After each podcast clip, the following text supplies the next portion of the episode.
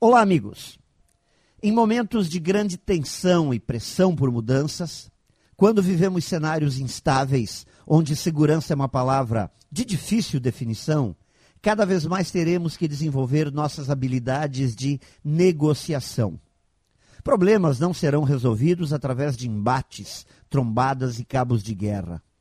Quem souber negociar melhor levará vantagem e provavelmente descobrirá oportunidades onde muitos só se defrontarão com ameaças.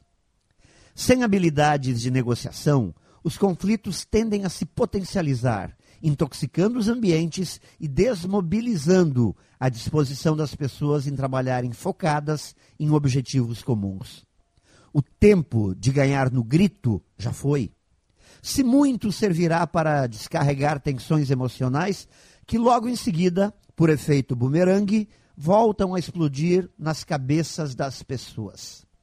Bons negociadores sabem do valor da flexibilidade e procuram se distanciar da teimosia. E aí está o grande desafio: entender que teimosos nunca conseguem tirar proveitos das situações de conflito. Podem até ganhar as discussões, mas perdem os resultados. Ao confundirem teimosia com convicção, se portam de maneira inflexível, não dando margem nos avanços dentro de uma negociação.